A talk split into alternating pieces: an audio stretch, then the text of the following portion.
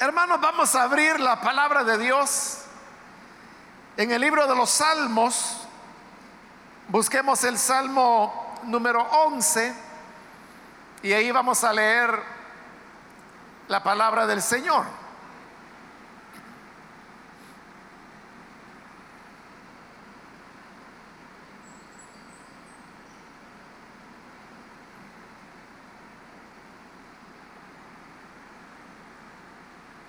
Dice entonces la palabra de Dios en el libro de los Salmos, el Salmo número 11. En el Señor hallo refugio. ¿Cómo pues se atreven a decirme, huye al monte como las aves? Vean cómo tensan sus arcos los malvados preparan las flechas sobre la cuerda para disparar desde las sombras contra los rectos de corazón. Cuando los fundamentos son destruidos, ¿qué le queda al justo? El Señor está en su santo templo. En los cielos tiene el Señor su trono y atentamente observa al ser humano, con sus propios ojos lo examina. El Señor examina a justos y a malvados y aborrece a los que aman la violencia. Haré llover sobre los malvados ardientes brasas y candente azufre, un viento abrasador será su suerte. Justo es el Señor y ama la justicia. Por eso los íntegros contemplarán su rostro. Amén. Solo eso leemos, hermanos. Pueden tomar sus asientos, por favor.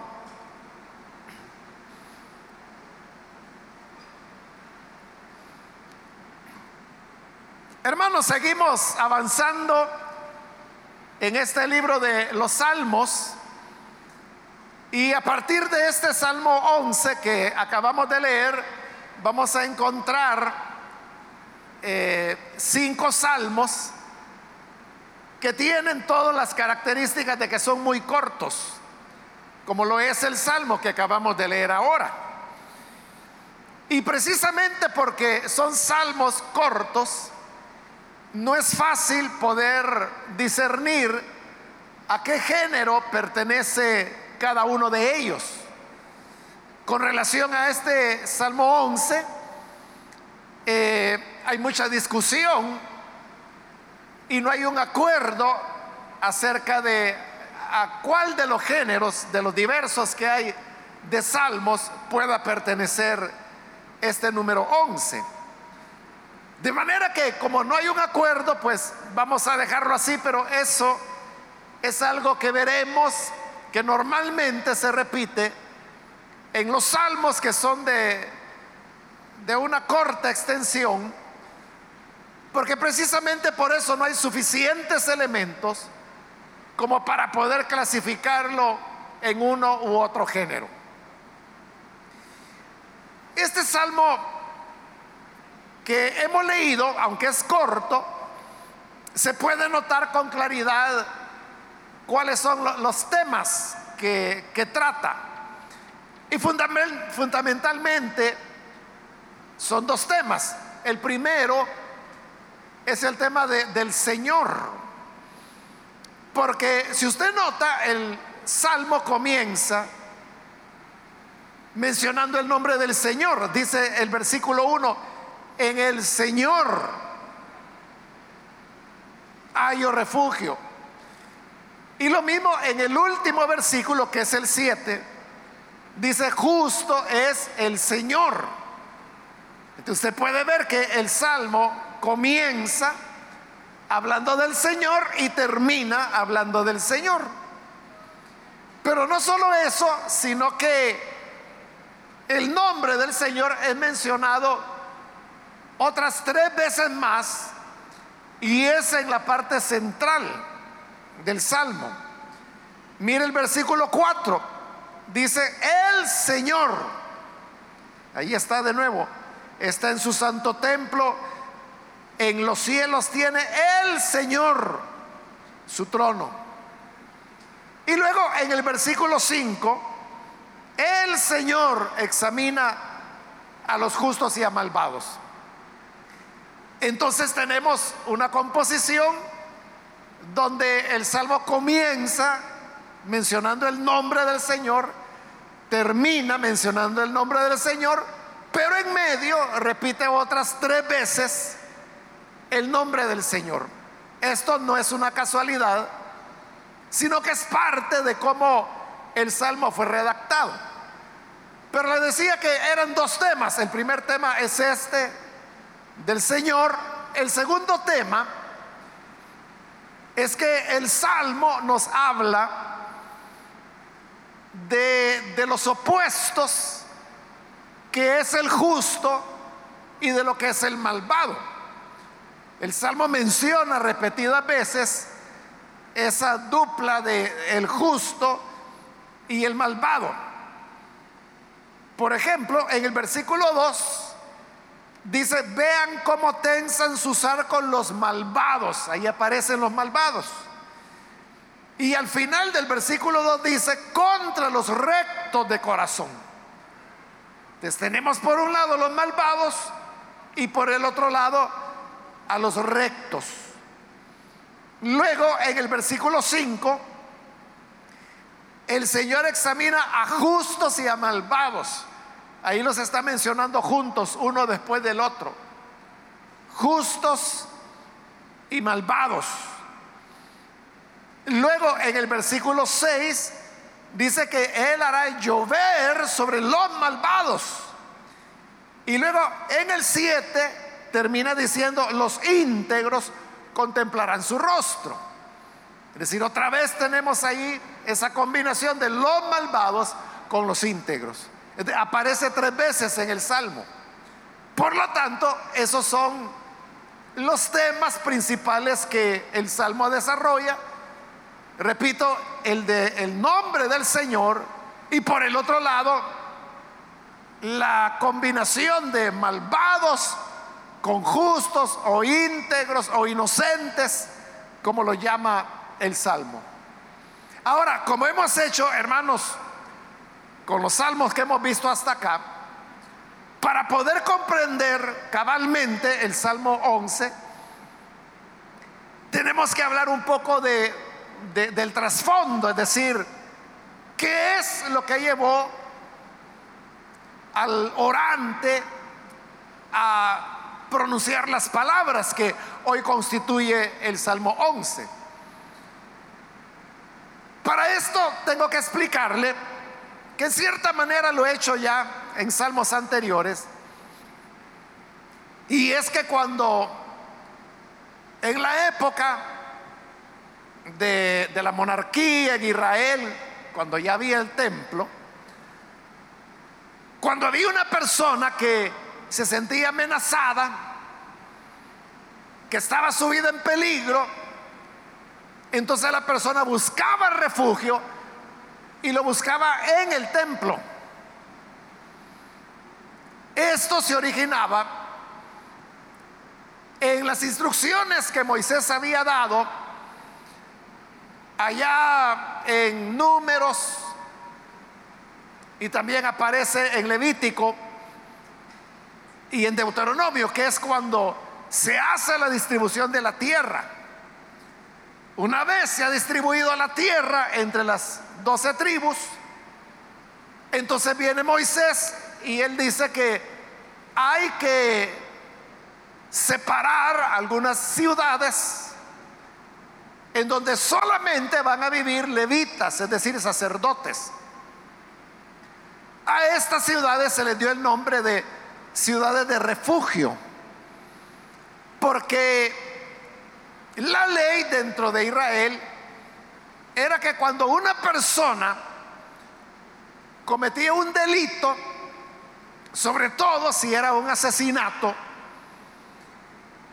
el familiar, un familiar de la víctima, debía ir y cobrarle la vida a quien había sido el victimario. Pero hay ocasiones en las cuales los crímenes, los homicidios se producen por dolo, es decir, por mala intención. Alguien odia a otra persona y por eso le quita la vida. Pero hay otras ocasiones, porque vivimos en un mundo imperfecto, en que puede ocurrir un homicidio, pero no por odio, sino que de manera accidental. Y Moisés puso ejemplos de eso. Y él dijo que había un hombre, como ejemplo, que con un hacha está cortando la leña. Y levanta el hacha y golpea la leña porque la está cortando. Pero en una de esas, cuando levanta el hacha, sucede que el hierro del hacha está flojo y cuando levanta el hacha se zafa el hierro y sale volando y por ejemplo golpea en la cabeza a otra persona a la cual mata. Pero el leñador, él no tenía intención de matar a aquel, sino que es algo que ocurrió accidentalmente. Cuando él levantó el hacha, el hierro salió volando, él no sabía que el otro prójimo estaba detrás y menos que le iba a caer el hierro y menos que le iba a matar. Pero como lo había matado accidentalmente, pero lo había matado. Entonces la familia del muerto buscaba, en este caso, al leñador para quitarle la vida, para castigarlo. Pero como había sido algo accidental, este leñador podía correr y entrar en una de las ciudades de refugio. Una vez dentro de la ciudad de refugio,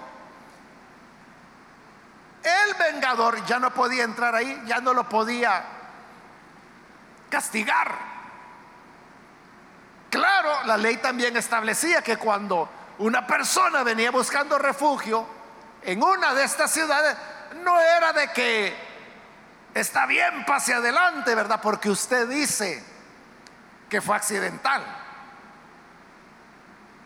Los sacerdotes tenían la obligación de que cuando una persona llegaba pidiendo refugio o asilo, tenían que examinarlo y decirle, ¿cómo no, caballero? Siéntese acá, vamos a ver, cuéntenos qué fue lo que pasó. Y él tenía que argumentar diciendo, fue accidental. Pero ellos hacían una investigación. Y si de verdad los hechos y los testigos decían que era accidental, entonces lo recibían y ya nadie lo podía tocar. Entonces de esta costumbre de refugiarse en estas ciudades, que por eso se llamaban así, ciudades de refugio, eso, esas ciudades fueron establecidas en un momento que no había monarquía todavía en Israel. Faltaban más de 400 años para eso. Y luego viene la monarquía, primero con Saúl, luego David y luego viene Salomón, que es el que construye el templo. Cuando el templo está construido, entonces la gente lo ve como el lugar de refugio por excelencia. Que si las ciudades de refugio otorgaban asilo, cuanto más no lo iba a hacer el templo del Señor. Desde ahí vino la costumbre de que aquel que se sentía perseguido, amenazado, corría y pedía asilo en el templo. Pero para el orante de este Salmo 11, ya vamos a ver, porque él lo dice, que lo que él considera su asilo no es el templo, el edificio en sí, sino que lo que considera su asilo es el Señor mismo. El templo no lo podría proteger si no fuera porque el Señor mora allí. Entonces, ¿de qué está hablando el Salmo? Está hablando de, un inocente a quien los malvados lo quieren matar. Y ahí vamos a ver que dice que ellos ya escogieron las flechas, ya están tensando la cuerda del arco para dispararle. Entonces, viendo su vida amenazada, el íntegro o el justo corre y busca refugio en el templo. Ese es el trasfondo del salmo. Y esto es lo que nos va a permitir poder interpretarlo correctamente. Ahora, ¿quiénes son los personajes que aparecen en el salmo? Son tres, que es Dios quien aparece como el juez que ama la justicia, luego está el justo y luego están los malvados. Entonces son los tres personajes clásicos, digamos, que aparecen en la mayor parte de salmos. Pero en este Salmo 11 también hay, hay un cuarto personaje, pero que no aparece. Solo sabemos lo que ese personaje dijo, pero no oímos la voz de ese personaje, sino que es el orante quien está diciendo lo que esa persona dijo. Ese cuarto personaje, lo más probable es que se trataba de un sacerdote, que podía ser el sumo sacerdote o cualquiera de sus ayudantes. Ya lo vamos a ver, cómo, cómo es que ese cuarto personaje está pero no está. Entonces ya con esto, ya podemos comenzar cada uno de los versículos del Salmo. Entonces comienza el versículo 1 diciendo, en el Señor hay refugio. Imagínese usted que este justo viene corriendo porque los malvados lo quieren matar. Entonces corre y logra llegar hasta el templo y estando en el templo, él declara su confianza y dice, en el Señor hay refugio. Note que él no está diciendo, en el templo hay asilo o en el templo hay la ayuda o la protección. No, dice que es en el Señor y ahí es donde aparece por primera vez el Señor. En el Señor hay refugio. Pero ahora pregunta, siempre en el versículo 1, ¿cómo pues se atreven a decirme, huye al monte como las aves? Note, es el orante el que está preguntando cómo se atreven a decirme, pero ¿a quién le está hablando? Ese es lo que le dije, el cuarto personaje.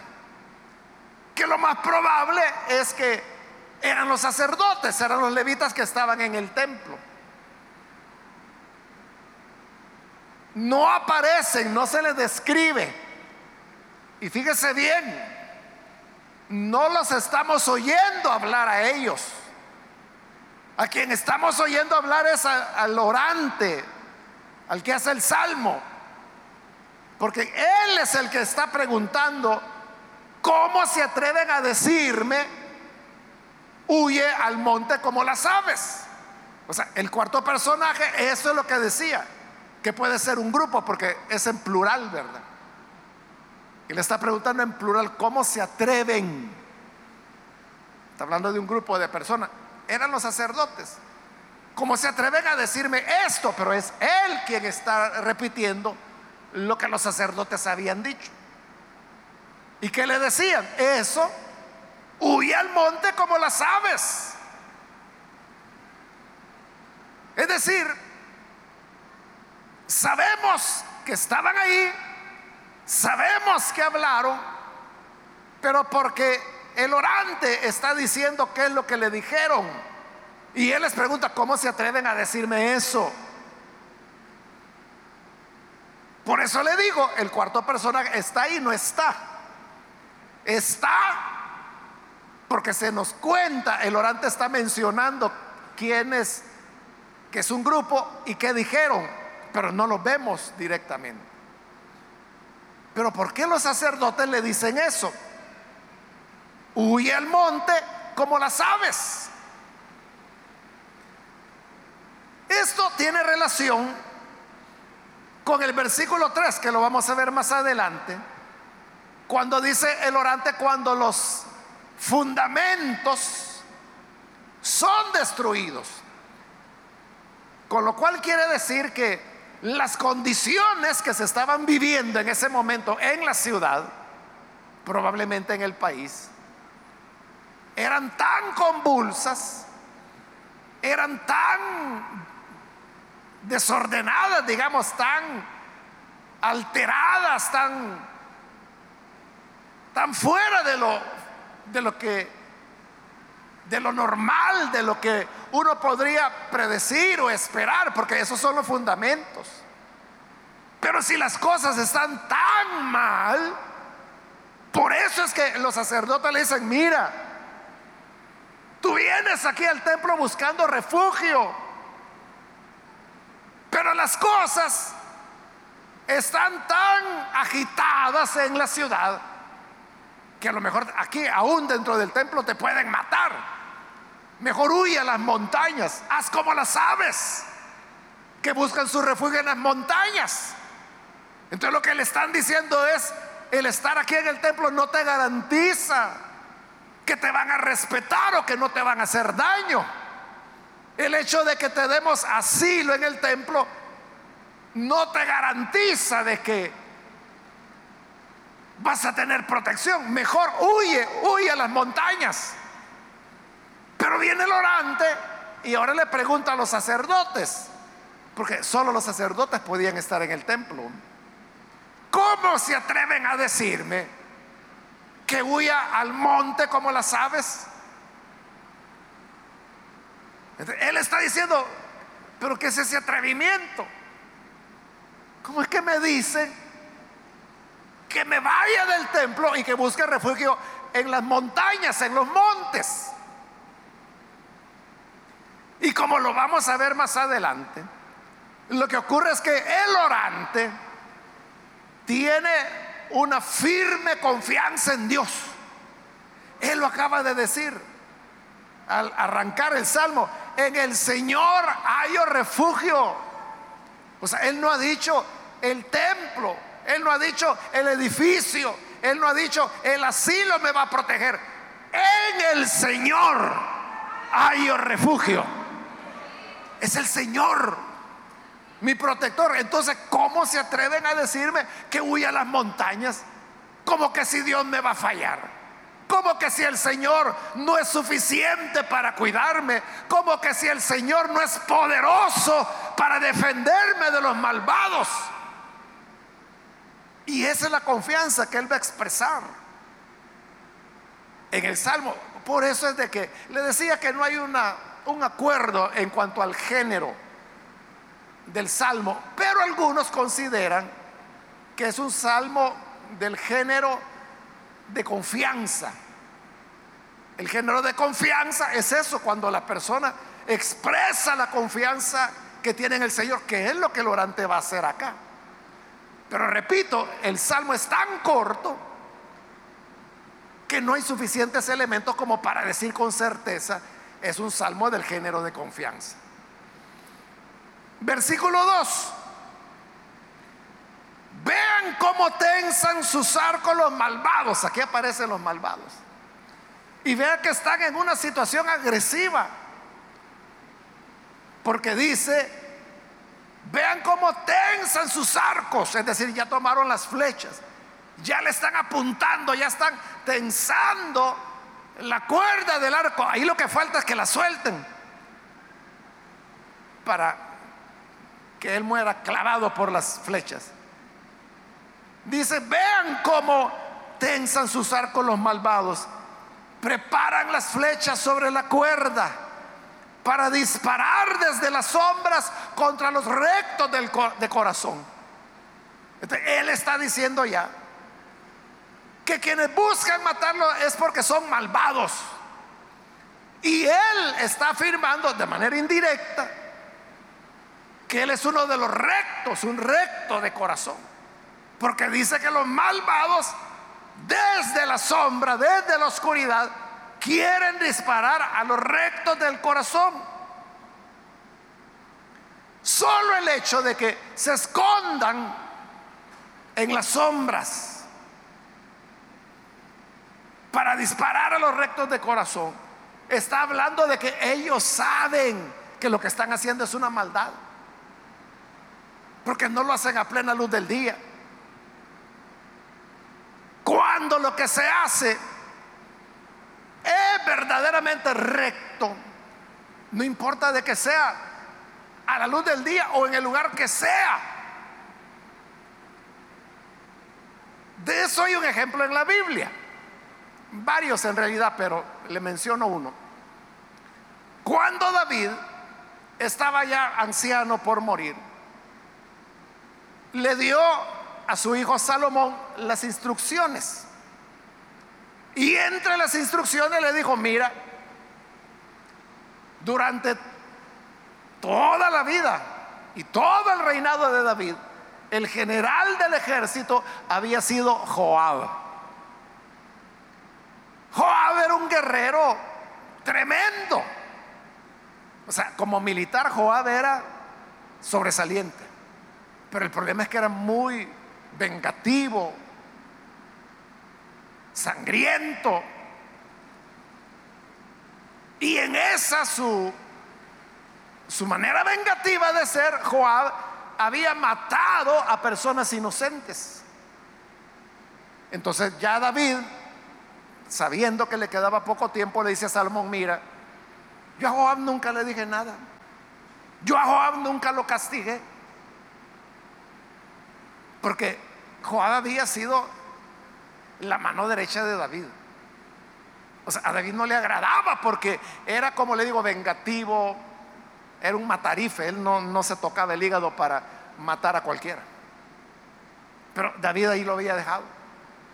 Pero dice, mira Salomón, si tú quieres que tu reino sea firme, ese hombre no puede, no puede continuar, porque te va a hacer mucho daño como me hizo daño a mí. Entonces Salomón recibe la instrucción de su padre. Luego David muere y cuando ya pasó el luto y todo y que ya Salomón sube al trono,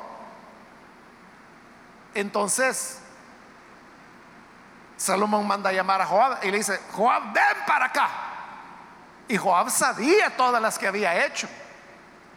Y él sabía que si Salomón lo estaba mandando a llamar el nuevo rey, era para matarlo. Entonces Joab no va, no va donde el rey, sino que lo que hace es que sale corriendo y se va a buscar el altar del Señor.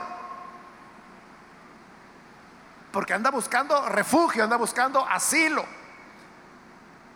Entonces, como no llega, viene Salomón y le dice a uno de sus oficiales, mira, ve a buscar a Joab y lo traes, por favor este oficial llega y le dice, ahí está, se fue a meter al altar. Y como el altar tenía cuatro cuernos de, de bronce en cada una de las esquinas. Entonces lo que Joab había hecho es que había llegado al altar y se había agarrado de esos cuernos para que no lo sacaran de ahí, buscando refugio, buscando asilo. Entonces llega el oficial y le dice, el rey te manda a llamar. Y Joab dice, no, pero yo de aquí no me voy a mover.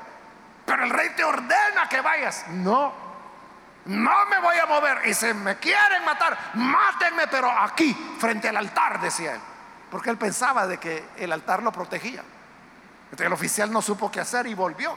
Y le dijo a Salomón, mira, mire rey, dice Joab que él no viene y que si lo van a matar, que lo maten allá. Pues así hazlo, le dice. Entonces viene el oficial y regresa y dice, suéltate del altar. No. Y vuelve a decir Joab, si me van a matar, mátenme aquí, pero agarrado del altar. Entonces viene el oficial, saca la espada y lo mata. Y le va a informar al rey, ya lo maté. Ah, gracias le dijo porque quitaste esa sangre de sobre mí. O sea, lo que había hecho es hacer justicia por los injustos asesinatos que Joab había cometido. Pero note, lo hizo de día, lo hizo en el puro altar, porque Salomón sabía que era un acto de justicia el que estaba haciendo. Pero los malvados, como saben que es maldad la que están haciendo, ellos se ocultan en las sombras para disparar al recto de corazón. Así es el malvado. Nunca da la cara. Siempre pone a otro. Es como se dice popularmente, ¿verdad? Tiran la piedra y esconden la mano. O sea, no, no se atreven a decir, yo fui y yo soy. Siempre escondidas. Entonces se pregunta, el salmista en el versículo 3. Cuando los fundamentos son destruidos, ¿qué le queda al justo? O sea, porque esa era la base de los sacerdotes para decirle, mira, no te garantizamos que aquí en el templo no te van a tocar. Mejor huye a las montañas. Y dice, pero ¿qué les pasa? ¿Cómo se atreven a decirme que huye a las montañas si mi confianza no es el templo, mi confianza es el Señor? Y cuando los fundamentos son destruidos, ¿qué son los fundamentos? En un edificio los fundamentos es la base, los cimientos. Entonces, si los cimientos, si los fundamentos son destruidos, todo el edificio se va a caer. Entonces pregunta el salmista, si los fundamentos son destruidos, ¿qué le queda al justo? ¿En qué va a confiar? Si aquello en lo que confiaba ya no es un fundamento. Eso, hermanos, es lo que nos deja muy perplejos, por ejemplo, cuando hay un terremoto, ¿verdad? Que gracias a Dios, pues ya hace 22 años del último, de los últimos dos que hubo en el país. Ya debería haber otro, pero no lo ha habido, ¿verdad? Como vivimos en un país de zona sísmica, en algún momento habrá otro. Pero ¿qué es lo que nos perturba de los terremotos? Cuando sentimos que la tierra se está moviendo debajo de nosotros. O sea, a lo mejor usted ya, ya tuvo esa sensación. Los que aquí son jóvenes, adolescentes, que tienen 21 años o menos, no lo saben porque no ha habido en todos estos años otro terremoto en el país. Pero eso es lo que desconcierta, ¿verdad? Porque uno está acostumbrado a que la tierra es firme. Es más, si en algún momento usted pierde el equilibrio o se marea, usted lo que hace es afirmarse bien en la tierra. Porque sabe que eso es seguridad. Pero, y cuando es la tierra la que se está moviendo, y usted está ahí como haciendo equilibrio, ¿Y, ahí qué va a hacer uno? O sea, ¿para dónde agarra? ¿De qué se aferra? Si todo se está moviendo. Entonces, esa sensación de impotencia, de desconcierto, es lo que ahora el salmista está preguntando. Si los fundamentos son destruidos, entonces, ¿qué le queda al justo? ¿Qué puede hacer? Entonces, cuando ya lo que se respetaba no se respeta. Cuando lo que era de determinada manera cambia ahora cada día. Cuando aquello que uno daba por seguro, hoy resulta que ya no es seguro. Porque por siglos fue seguro hallar asilo en el templo. Pero hoy los sacerdotes le están diciendo, no tienes esa garantía. La cosa está tan terrible que mejor huye a las montañas. Entonces, hoy se pregunta el salmista, si los fundamentos son destruidos, ¿qué le queda al justo? Y él va a dar la respuesta. Versículo 4 dice, otra vez, el Señor vuelve a aparecer. El Señor está en su santo templo. Por eso le decía, no era que él tuviera confianza en el edificio. O como Joao que se agarró de los cuernos de bronce del altar y no lo libraron. Él no tenía la confianza en el templo. La confianza que él tenía es que el Señor está en su santo templo. Es Él. Él es la ayuda. Y continúa el 4. En los cielos tiene el Señor otra vez su trono. Es decir, Él sigue reinando en los cielos. O sea, Él está en el lugar donde siempre ha estado. Dios sigue como rey. Puede ser que en la tierra todo se conmueve. Los fundamentos son destruidos. Ya no hay nada en que confiar. Pero el Señor sigue en su trono en los cielos. Sigue siendo el rey. Él sigue teniendo control de todo. Y no solo tiene control, sino que continúa diciendo el 4. Y atentamente observa al ser humano con sus propios ojos, lo examina. Dios no solo está reinando, sino que dice que tiene sus ojos en, sus, en los seres humanos. Con sus ojos los examina. Entonces, pueden conmoverse los fundamentos. Las cosas pueden cambiar de la noche a la mañana. Lo que era de esperar, hoy ya no se sabe si se puede esperar o no se puede esperar. Pero la confianza es que el Señor nos observa atentamente. Ningún hijo de Dios quedará olvidado, ningún hijo de Dios será desapercibido.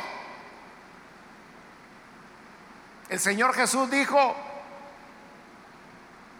que los gorriones, dijo, los pajarillos, se venden por unas monedas en el mercado.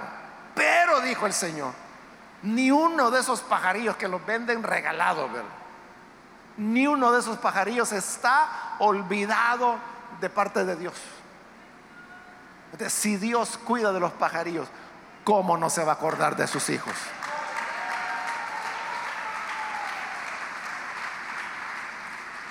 Porque Él los observa atentamente. Ante la pregunta que Él mismo se hizo, si los fundamentos son destruidos, ¿qué le queda al justo? ¿Qué nos queda? Hermanos, cuando ya no hay nadie en quien confiar, cuando le falla su papá, su mamá, su hijo.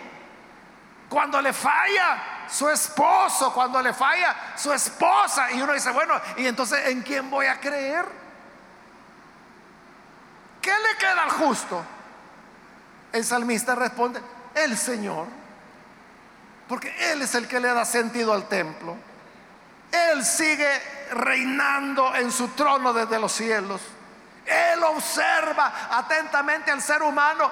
¿En qué puede esperar? En el Señor, porque nunca nos olvidará. Dice el versículo 5. Otra vez, el Señor examina justos y malvados. O sea, el Señor los conoce a ambos. A los justos y a los malvados. Pero hay una diferencia. Dice siempre el versículo 5, aborrece a los que aman la violencia. El Señor ve que ahí están los justos. El Señor ve que ahí están los malvados. Pero el Señor aborrece a los que hacen violencia. Y son los malvados, los que ya dijo el Salmo, que desde las sombras han entesado las cuerdas para disparar sus flechas contra el recto de corazón. Eso el Señor que ve atentamente al ser humano lo sabe y no lo va a permitir. Entonces, ¿cuál era la confianza del orante? ¿El edificio? No, era el Señor. Por eso es que le dice a los sacerdotes, bueno, ¿y ustedes? Que no son los sacerdotes, que no son los representantes de Dios delante de la humanidad. ¿Cómo es que me, se atreven a decirme que huya a las montañas, como que, como que si la montaña me va a dar refugio. Mi confianza no está en la montaña, mi confianza no está en hacer como hacen las aves que buscan refugio en las montañas.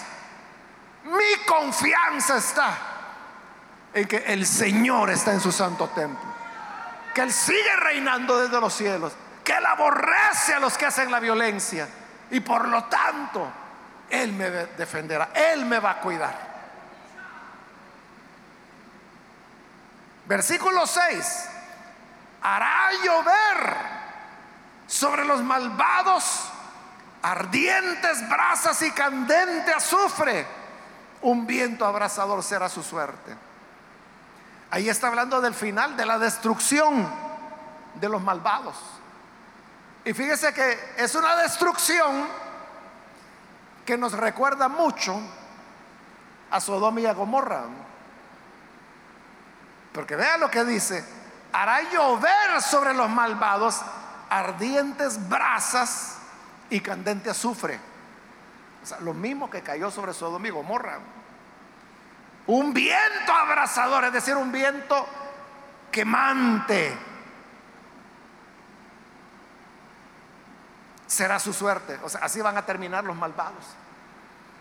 Así como el Señor destruyó a Sodoma, a Gomorra y a las demás ciudades del valle, también el Señor destruirá a los malvados para librar a los justos, a los rectos de corazón.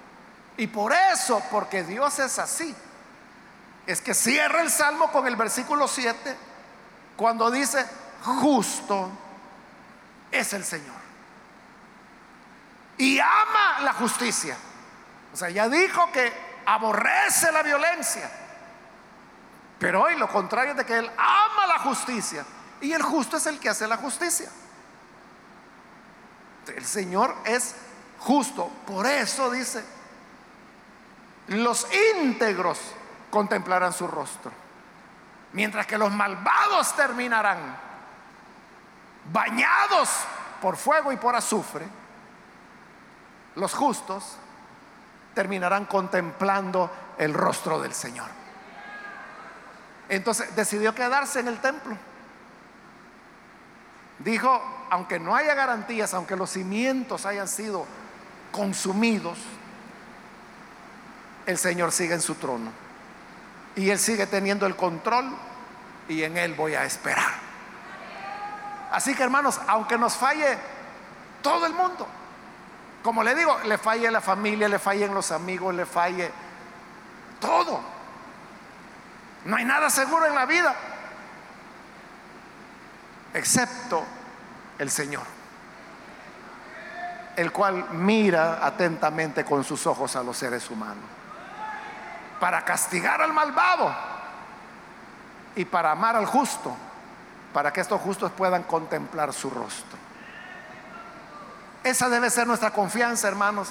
En los peores momentos, siempre tengamos nuestra confianza en el Señor. Vamos a orar, vamos a cerrar nuestros ojos.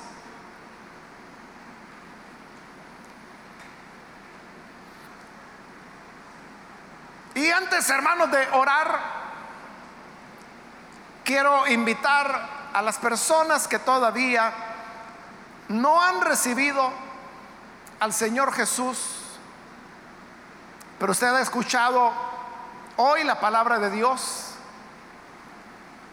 Y habiéndole escuchado, usted comprende la importancia de colocar nuestra confianza en el Señor, porque todo en algún momento se puede tambalear aquello que era nuestra confianza, de repente ya no, ya no es garantía de nada. Pero el Señor es nuestra seguridad. Quiero invitar entonces si hay algún amigo o amiga que por primera vez necesita venir para recibir al Señor, a este Dios que es justo. Por favor, en el lugar donde está, póngase en pie en señal que usted desea recibir al Hijo de Dios. Y con gusto vamos a orar por usted. ¿Hay algún amigo, amiga que necesita recibir al Hijo de Dios?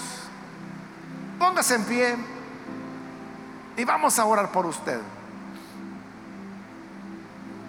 Le invito para que se acerque al Señor.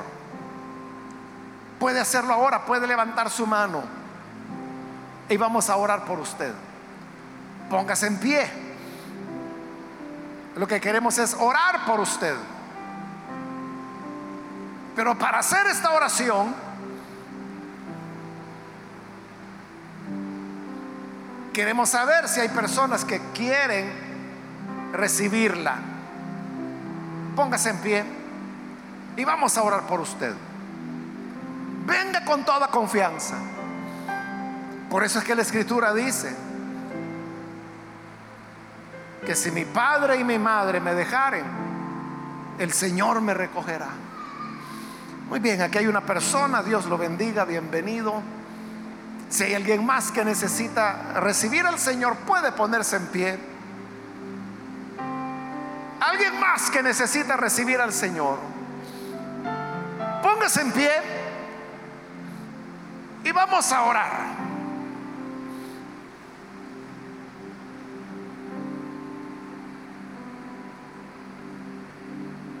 Hoy es su momento para refugiarse en el Señor. Muy bien, aquí hay otra persona que viene, Dios la bendiga. Bienvenida. ¿Alguien más que necesita venir al Señor?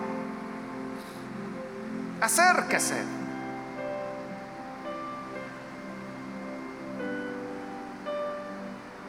Puede ponerse en pie.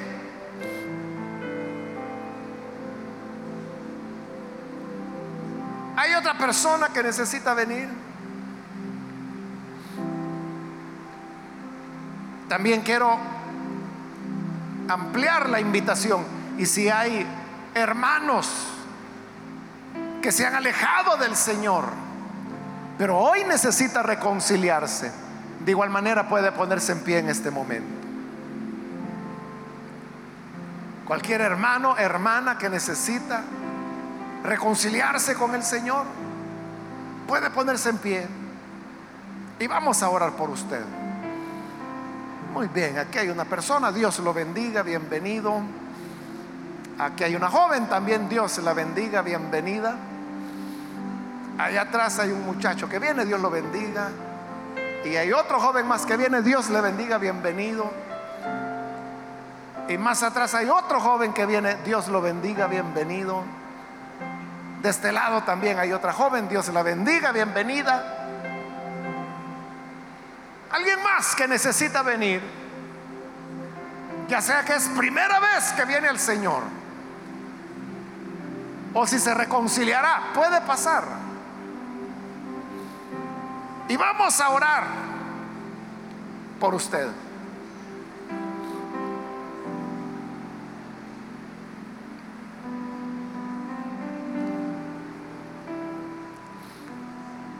¿Hay alguien más? Venga, acérquese. Voy a terminar la invitación. Hago ya la última llamada si hay alguien más que necesita venir a Jesús por primera vez o necesita reconciliarse. Póngase en pie para que podamos orar también por usted.